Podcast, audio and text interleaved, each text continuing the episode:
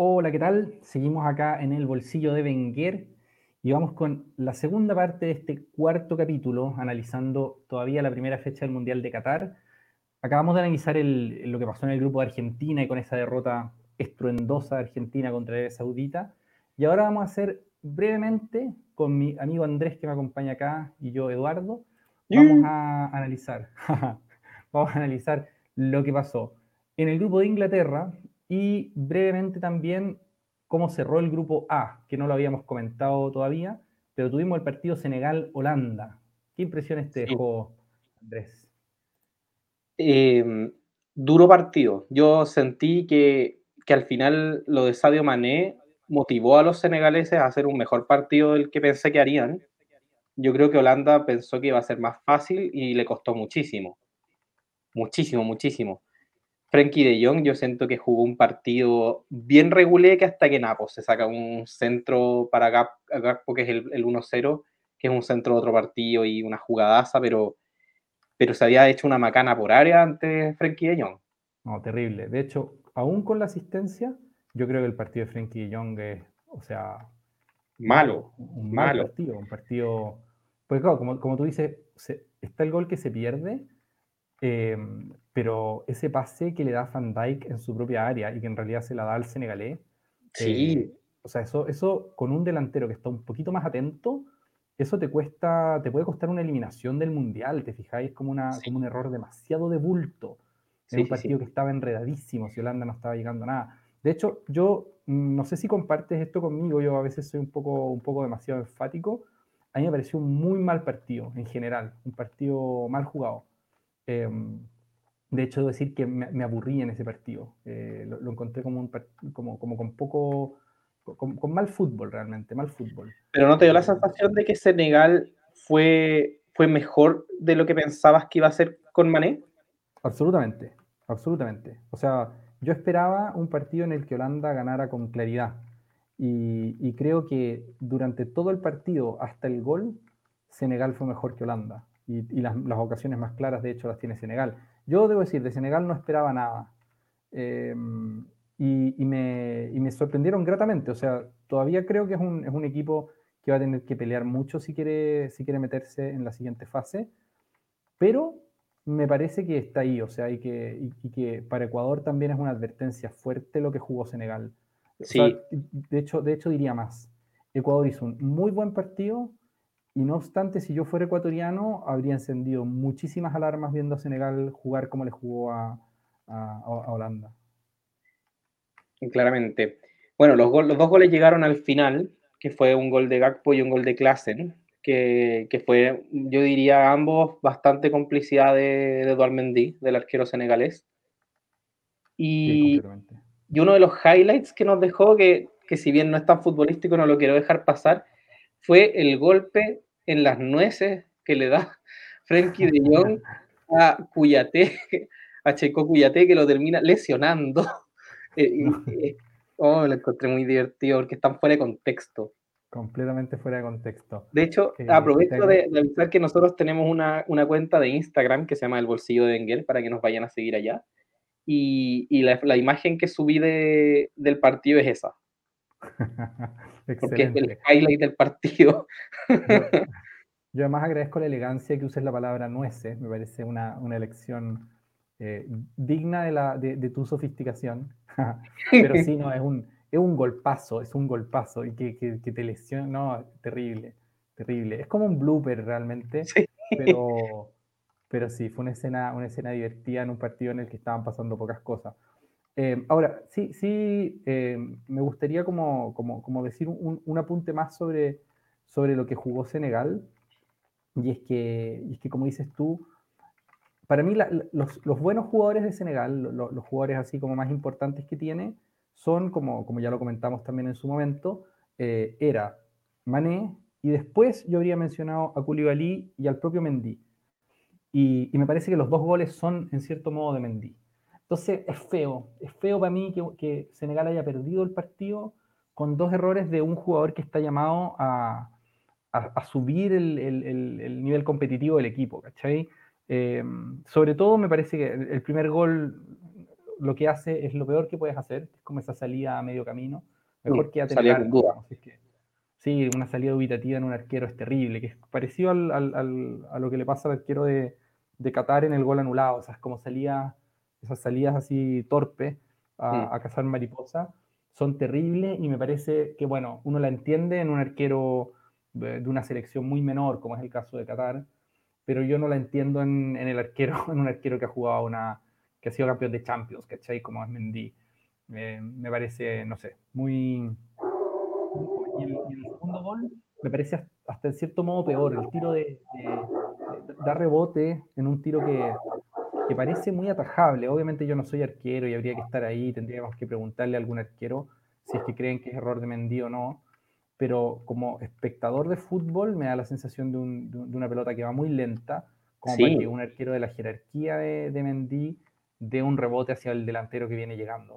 y, no y, no te dio la sensación de que el rebote fue como más fuerte que el remate, como que en el fondo el, remate yo también lo noté despacio, suavecito, fue con, con la zurda de Pai, y, y, ni siquiera era un rematazo, era con, con, la intención de colocar, sin embargo de un rebote pero gigante, un rebote al que no llega ningún defensa que estuviera de espalda y al que llega Klassen que venía de frente. Y, y nada, pues, en el fondo terrible para Senegal saber que te podía haber ido con un rico puntito y te va con una derrota y con menos dos goles. Claro.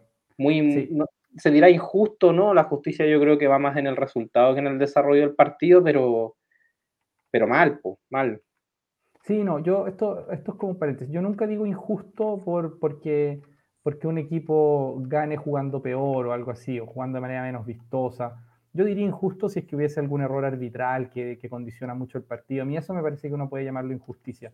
Pero cuando, cuando de lo que se trata es de, es de que sin hacer muchos méritos aparentes, un equipo te ganó porque cometiste errores, no, pues eso es impericia, no es, no es injusticia. Sí, completamente. Y claro, y en este caso, sí, como dices tú, creo que Senegal, si es que se daba lo que debería haberse dado, digamos, que era el empate, Senegal era favorito a clasificarse por sobre Qatar y Ecuador Em, claro, no solamente pierden, sino que pierden llevándose un menos dos en diferencia de gol, como dijiste tú. Así que creo que Senegal queda, queda como, como complicado, pero está en sus manos ganarle Ecuador, y visto lo visto, creo que pueden. Sí, o sea, siento que, que el grupo A sigue, sigue bastante abierto con los tres candidatos que habíamos mencionado al principio sería bonito que se sumara Qatar a la lucha, pero visto lo visto, es el equipo más bajo por lejos del, del grupo. Pero se debiera dar, hasta, hasta ahora yo insisto en que se debiera dar la lógica que ya conversábamos, que Holanda gane el grupo y que Senegal y Ecuador se, se peleen el, el, segundo cupo.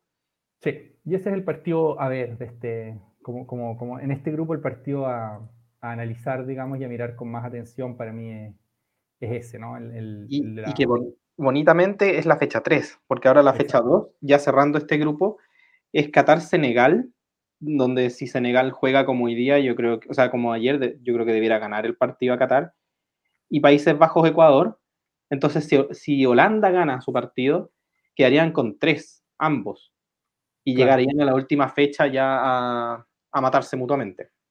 Claro, para mí aquí empieza a ser como relevante la diferencia de gol, y empieza a ser relevante que, Ecuador no haya, no haya cerrado mejor eh, contra, contra, contra Qatar. O sea, creo que Ecuador podría haberse llevado una mejor, una mejor bolsa, así de, de, una mejor cuenta de ahorros, como, como dice, eh, de ese partido. Em, para fortuna, entre comillas, de Ecuador, yo, en general en esto voy por los latinos, entonces a mí me gusta esto, digamos, y creo que para buena suerte de Ecuador, eh, Senegal perdió por dos goles y no solo por uno. Entonces tiene, tiene como una cuenta de ahorro adicional. Pero bueno, creo que aquí, aquí vamos, vamos a ver de qué están hechos nuestros hermanos ecuatorianos y, cómo logran conducirse ahora que tienen ellos la ventaja, pero Senegal sale a jugarse la vida contra ellos en, en, la fecha 3 y de momento tienen que al menos lograr como mantener una diferencia de gol favorable para que lleguen al último partido sirviéndoles el empate a ellos. Yo creo que esa es como la clave. Sí, yo también creo que, por ahí anda la cosa. Pasemos al grupo B. Pasemos al grupo B. Eh, bien, pues, me parece. ¿Viste los dos partidos del grupo B? En el grupo B vi los partidos, sí, vi tanto a Inglaterra como a Gales, sí, los vi ambos. Ya vos, ¿con cuál te que partir?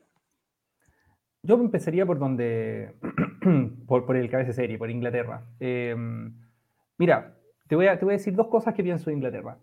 La primera es que me, me sorprendieron positivamente y un ojazo. Em, segundo mundial consecutivo en que empiezan metiendo seis goles.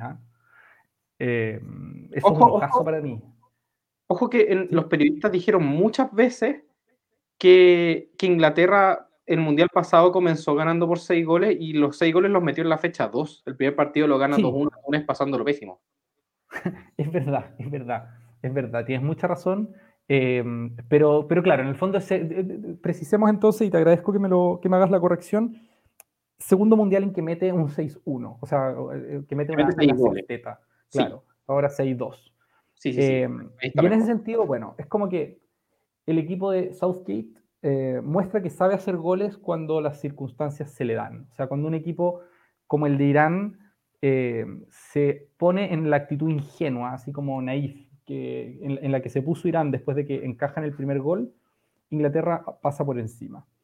Ahora, antes del primer gol, eh, me pareció a mí que Inglaterra tenía problemas para superar la barrera de Irán. O sea, creo que ese gol cayó en el minuto, creo que 25 por ahí, eh, pero pudo haber caído en el minuto 70, digamos, ¿no? O sea, creo que, creo que mientras, mientras Irán no se, no se desordenó y no se desconcentró sobre todo, Inglaterra no estaba tan, no estaba tan creativa, no estaba con tantas ideas sobre cómo entrar. Y lo otro que pienso es que Irán con poquito les hizo dos goles sí. y siento que les pudo hacer casi dos más. Entonces, por lo menos un mano a mano que Pickford se saca impresionante. Exactamente, cuando tira el manotazo y la pelota pega en el palo y se va, ese es un gol que hay que hacer. Sí. Eh, es un gol que una selección mayor no te, no te regala. No, no, no, no, no, eso te lo perdonan, te lo perdonan la mitad de los equipos del mundial, la otra mitad te lo hace, digamos. Eh, o quizá un tercio de equipos te lo perdonan y dos tercios te hacen ese gol. De hecho, así diría como Gareth Bale te hace ese gol, te fijas, y, en Estados Unidos probablemente Pulisic también te hace ese gol, o Wea, ¿cachai? Te hacen ese Wea hizo ese gol, de hecho. Y, con, claro, y era más difícil yo creo el de Wea. Este, este creo que es más fácil porque tiene más tiempo de preparar el tiro. Así que, no sé, creo que Inglaterra, por supuesto, excelente. ¿Qué objeción le vas a meter a un equipo que gana 6-2? Pero todavía no me, a mí no me intimida Inglaterra. No, no, es una selección que yo diga así como estos tipos van camino a ganar el Mundial. Todavía no lo diría. No por este partido. Ya. A mí me dio la sensación este partido que es curiosamente un partido poco entretenido para la cantidad de, cosas que pasaron en él. Porque yo sentía que desde que se abrió la lata, Irán empezó a, desmoronarse completamente. Bueno, antes del gol también tuvieron un cambio de, arquero por urgencia. También por, un, por una jugada en que al parecer los equipos musulmanes se están dedicando a, lesionarse entre ellos. Un choque también en el que Beiran Band se fractura la nariz y queda completamente tequeado. Estuvo como 10 minutos atendiéndose en el campo, decidió seguir, después se lanzó al suelo porque en verdad estaba muy mareado. Y, entra el arquero suplente a comerse seis goles, Joseini. Que, lástima, mala suerte la de él, porque muchos de los goles yo creo que no eran responsabilidad de él, pero, pero, pero te desarma, porque yo si bien no conozco mucho en profundidad la selección iraní, sí tenía claro que Beiranban era el arquero, el arquero insignia de, esta generación dorada que podríamos decir que tiene Irán. Y, lo pierden muy luego y en una situación tonta en la que podrían haberse ido dos jugadores de inmediato. ¿Haberse ido dos jugadores en qué sentido? En el fondo que, se salvó el compañero que chocó a Beiran Band de no ah. lesionado también, porque el fue un cabezazo. Sí, sí, sí. No, un, cabezazo feísimo además. Feísimo. No tan feo como el rodillazo de hoy día, que se me pareció como más más peligroso, digamos. Sí. Pero sí, es una, es una, jugada, es una jugada muy fea en la, que, en la que al menos una lesión puedes tener. Sí, no, em, lesiones que te sacan del mundial por lo bajo. Completamente, completamente. Yo no creo que esta vaya a sacar al arquero titular iraní, que no, ¿cómo es que se llama? ¿Joseini? Beiran Ban. Ah, Beiran Ban, perdón. Joseini es el reserva. Claro, yo no creo que lo vaya a sacar del, Mundial, porque me imagino que, es, de reposición más rápida, estaba mareado, digamos, por el golpe. Se fracturó una nariz. Y tú, ah, no, pues entonces no, no va a poder jugar más. Ya no, ahí se acabó nomás. Se, acabó se fracturó la nariz, claro. Sí, no, no, entonces olvídate. Ya no, eh, pero en fin, lo que iba a decir es que me, me, parece que Irán es una selección muy ingenua, muy, muy ingenua. Eh, si al principio, digamos, perder con el cabeza de serie todavía no dice nada sobre tu clasificación, incluso si te golea, porque si tú le ganas a los otros equipos, bueno, puedes clasificar hasta con seis puntos, digamos. Pero visto a Irán, me parece que es una selección muy ingenua y creo que Estados Unidos y, y Gales eh, son, son simplemente mejores. No, no sé, me parece que Irán está, está ya demasiado complicada. Demasiado Bueno, eh, en la entrevista post partido de Carlos Queiroz, que es el DT de Irán, que también lo habíamos mencionado al principio cuando analizábamos los grupos, él lleva dos meses a cargo del equipo. Él dijo sutilmente que un poco sabían que este partido lo perdían y que sus rivales directos son Estados Unidos y Gales, que es la lógica, es lo que todos pensamos, pero, pero aunque sea perder con, con Inglaterra, yo no perdería así, no perdería regalando seis goles, que, es lo que pasó, porque acá, si son tus rivales directos, por lo menos trata de tener una diferencia de gol que te permita diferenciarte en un caso de empate puntos. Y, y ahora, qué difícil remontar cuatro goles en contra en dos partidos para Irán. Sí, no, por supuesto, por supuesto. No, yo creo que, claro, e-, efectivamente uno sabe que Inglaterra era favorito a ganar este grupo, eso todos lo sabíamos, pero, pero claro, una cosa es que sea favorito, otra cosa es que te despedace así. Y, y a mí eso me parece que, que, revela una selección que está poco, que está como, como poco concentrada psicológicamente. Sobre todo porque cuando te hacen un gol, todavía el mundial es muy largo. Entonces, bueno, sigue manteniendo tu, como sigue cuidando tu arco razonablemente y si te sale una oportunidad, bueno, lo puedes empatar. Y si lo pierdes, bueno, piérdelo por un gol, digamos. Eh, o, por, o, lo que sea que te toque perder. Pero esta actitud así como de quemar las naves en el primer partido, irse con todo arriba y comerte seis goles, me parece como, como medio contraproducente. Incluso si, como ocurrió, Irán llegó a hacer dos goles, pero creo que no lo vale, que esa actitud es como medio irracional para un equipo con, cuando estás jugando contra un equipo con tantas figuras, tantos jugadores buenos. No sé. Sí, Sí, no, y bueno, yo creo que hablar de, figura del partido de Inglaterra, muchos jugaron bien. Yo encontré que Kane, que no, no hizo ningún gol, jugó excelente, tiene, dos asistencias. Rashford entra y lo primero que hace es meter un gol. Jude Bellingham jugó un partidazo. Sí, sí, sí. Jude Bellingham, que de hecho tiene el récord, que es el primer jugador nacido en este siglo que marca en un mundial. Ah, qué notable. 2003. tengo la impresión de que la clave del, éxito de Inglaterra fueron Bellingham y Rice. Para mí fueron los... Jugadores de Rice, loco. Sí, no, un jugadorazo, un jugadorazo. Pero el dinamismo que tenía, que tenía Inglaterra no, no, se lo he visto a ningún equipo más en el Mundial hasta ahora. Eh, y me acordé de que, claro, habíamos, tú, habías hecho alguna crítica a, a, Southgate en este programa, pero yo en este, en este caso quiero meterle un homenaje también, porque me pareció que era un equipo que entendía muy bien las transiciones que tenía que hacer, así como las entradas y salidas de posiciones, así, digamos, las rupturas de línea. Eh, no sé, creo, creo que jugó muy bien Inglaterra lo, que uno podría llamar así como la parte dinámica del fútbol, ¿no? las transiciones, los cambios de, posición, etc.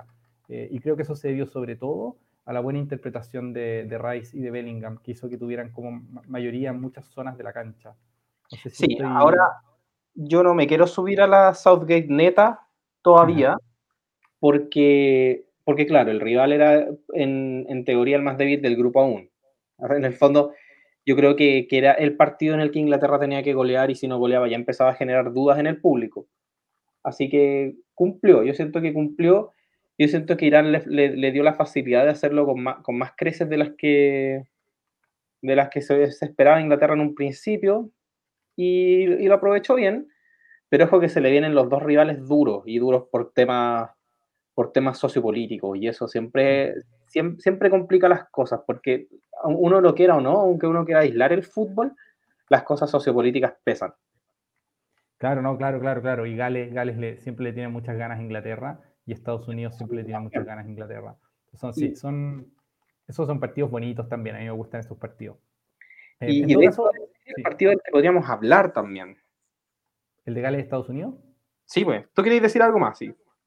Sí, no, lo que iba a decir es simplemente em, que em, mi impresión es que Inglaterra jugó muy bien y aún así no es candidato todavía para mí a ser el, campeón mundial.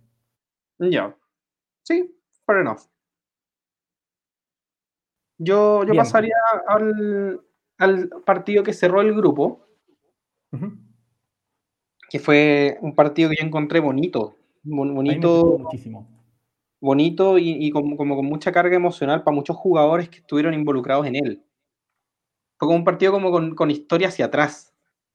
Estamos hablando del Estados Unidos 1, Gales 1, en el que ya, partiendo de la base en que el primer gol del partido lo hizo el hijo de George Weah. Increíble eso, sí. para quien no sepa, George Weah fue un jugador liberiano, crack del Milan de la década de los 90, que es el único africano que ha ganado el balón de oro. Y, y que por ser liberiano nunca pudo jugar un mundial. Liberiano no tenía equipo y él hace unos años dijo que ojalá su hijo pudiera cumplir su sueño de jugar un mundial. Y, no solo lo jugó, sino que anotó el primer gol de Estados Unidos en el mundial y que fue un golazo, además. Así es. Oye, y si es que fuera, hiciera falta otro dato rosa, George Weah fue, y no estoy seguro de si no es todavía, presidente de Liberia. O sea, es una. Sí, yo, sé que lo fue, no sé si lo sigue siendo. Yo tampoco, yo tampoco sé, no sé si en este momento es el presidente o si ya hubo cambio o si se convirtió como en el dictador vitalicio de, Liberia, no tengo ni idea. Ahí se me, me, disculpo por la ignorancia, pero, pero claro, o sea, es un personajazo en, en Liberia, pues si Liberia tampoco es que tenga una historia de, de próceres eh, a la espalda. Y si no, eso, eso fue, fue un bonito momento, de los que el Mundial siempre va entregando, así gotitas de esas cosas. Claro, y, y, el gol del empate lo marcó otro jugador histórico, al que tú le pusiste muchas fichas, hablamos de él también en, el, en uno de los capítulos anteriores, que fue el gran, el grandísimo Gareth Bale. Así es, sí. Que no hizo un gran partido, no hizo un gran partido, pero es un jugadorazo con una mística impresionante. Generó el penal y lo, y lo hizo. En el fondo hizo y... Y no solo lo hizo, ¿ah? patea un penal absolutamente perfecto. O sea, es un balazo al ángulo. Sí. Así de simple. Sí, no, y el arquero lo adivinó el lado, pero dio lo mismo. Anda a buscarlo igual. Exacto. Es como la versión perfeccionada de lo que intentó hacer Lewandowski hoy día, pero demasiado fuerte. un, penal, un penal implacable. Eh, ¿Te dio la sensación que ese penal no iba a fallar nunca? Sí, no, no tenía, a mí no, me parecía un penal que fuera, que fuera a fallar. Y yo, yo decir que yo, yo, iba por Gales en ese partido y me, sí, tenía plena confianza en que eso iba a ser gol, sí absoluta. Tremendo Gareth Bale. O sea, yo, yo lo sentí más corto de físico, que bueno, también es esperable a la edad que tiene, con, todo lo que ha jugado, etc. Sí, claro. pero, pero encontré muy inteligente del DT tenerlo hasta el final, porque yo, yo sentía que era el típico jugador que ya, a los 60 minutos vais perdiendo y no tenéis qué más hacer, como que lo cambié porque sabéis que no está corriendo mucho y lo dejó, y lo dejó, porque yo creo que que sabe que el, el rol de, de, Gareth Bale en, el, en, la cancha quizás no es tanto en lo futbolístico, sino en, que es el capitán y es como el, el, que llevó a Gales a un mundial después de una chorrera de años. Como 64 años, me parece que, que o algo así. es del 58, del 58, 64 años. 64 años, claro. No, eh, una locura. Y yo debo decir además que así como metió ese gol de penal, penal que le hacen a él mismo, podría haber sacado un gol de tiro libre, digamos, te fijáis, es, como un, jugador de ese estilo. Em, y, creo, sí, yo creo que planteó bien lo, que tenía que, digamos, creo que los cambios los plantea bien, más, bien como, no, no, los cambios, sino quiero decir la trayectoria del partido, la plantea mejor Gales que Estados Unidos, porque si bien en el primer tiempo me pareció Estados Unidos muy superior a Gales, em, me parece que los últimos casi 25 minutos del partido eh, que, considerando que hay estos alargues ahora, estos como añadidos de 10, 15 minutos, no me acuerdo cuánto hubo en el de Gales, pero son unos, unos, añadidos muy largos. Em, todo ese último tramo del partido es más de Gales, o sea, que, creo que parecido a lo que pasó en el México-Polonia, como que el, el, el CONCACAF empieza, empieza jugando mejor y parece que es superior, pero termina jugando mejor el, equipo europeo y creo que en este caso fue por resto físico. Me dio la impresión de que estaba muy fundido el equipo, sí. estadounidense. Sí, bueno, Tyler Adams, que fue una de las figuras de Estados Unidos en el partido, estaba liquidadísimo. Musa estaba liquidadísimo también. Y, en el primer tiempo, la, parte que, consigue importante Estados Unidos es manejar el, el mediocampo en el primer tiempo. Y el segundo tiempo ya se, se mueren todos ingresa Kiefer Moore, que a mí es un futbolista que me gusta harto, y yo lo noté también. el, el, chiquitito, que, que me mide un metro. Sí, sí, sí, el más alto de la cancha. Y, y yo sentí que entró y desequilibró muchísimo, muchísimo. Ahí se, se, comió a los dos centrales, tuvieron que empezar a marcar a él y eso permitió mejores subidas de Nico Williams, que, que Gareth Bale empezara a jugar un poco. Nico Williams también jugó un partidazo, el jugador. Que él también, hablando de cargas emocionales, él supo de la muerte de su abuelo la noche anterior al debut. Oh, tremendo. Y él, oh, tremendo. Y él juega un partidazo un poco en honor a él. Entonces, muy, emotivo porque además jugó un partidazo. Yo sentí que fue una de las figuras del partido. De hecho, si no es por Gareth Bale que, que se marca el penal y el gol, yo, yo creo que la figura galesa era Neko Williams probablemente. No, yo creo que Bale es como, es como la figura en el sentido, es como la persona, eh, como, como el jovencito de la película, pero no creo que haya sido el mejor jugador de su equipo. Yo creo que Williams efectivamente juega un mejor partido que Bale, independientemente de que, de que, lleve, de que lleve gol y, penal recibido el, de Bale. Eh, sí, yo diría que es, como la figura de efectos televisivos, ¿cachai? O sea, sí, la figura, la, que, el que se llevó el, el premio Budweiser del partido fue, fue él. Claro, pero, pero como lo que jugó, eh, sí, no creo que Bale haya sido el mejor jugador de, la cancha, digamos. No, no, claramente no, pero, pero fue el que marcó el final, que, es lo que importa. Y, es verdad. Y bueno, claro, Estados Unidos eh, dominó el primer tiempo bastante más, pero claro, como bien dices tú, eh, Gales le empezó a jugar mejor, le empezó a leer bien los cambios, se fundieron físicamente y ya después yo sentí que Estados Unidos estaba bastante pidiendo la hora. Yo estaba, sentía que estaba más por caer el, gol de, Gales. Y, yo creo que fue un, buen negocio el empate para ambos. O sea, para alguno va a terminar siendo bueno probablemente y para el otro va a terminar siendo malo, porque yo me imagino que, Inglaterra de todos modos eh, va a clasificarse octavos de final. Pero claro, al menos los, dos quedan vivos y... y, no se mataron entre ellos, que era, lo, que era lo que podía pasar. Pues. En el fondo, claro yo, yo, creo que ambos se van más conformes sabiendo que no perdieron con el rival directo. Porque, porque si bien Irán considera que, que, los rivales directos son ellos, yo creo que eso es un poco, un poco la, Irán los ve como rivales directos, pero, pero Estados Unidos y Gales no, no lo ven un poco como rival directo. Sí, no, completamente. Es la, ilusión, digamos, de... Unilateral. Sí, claro, claro.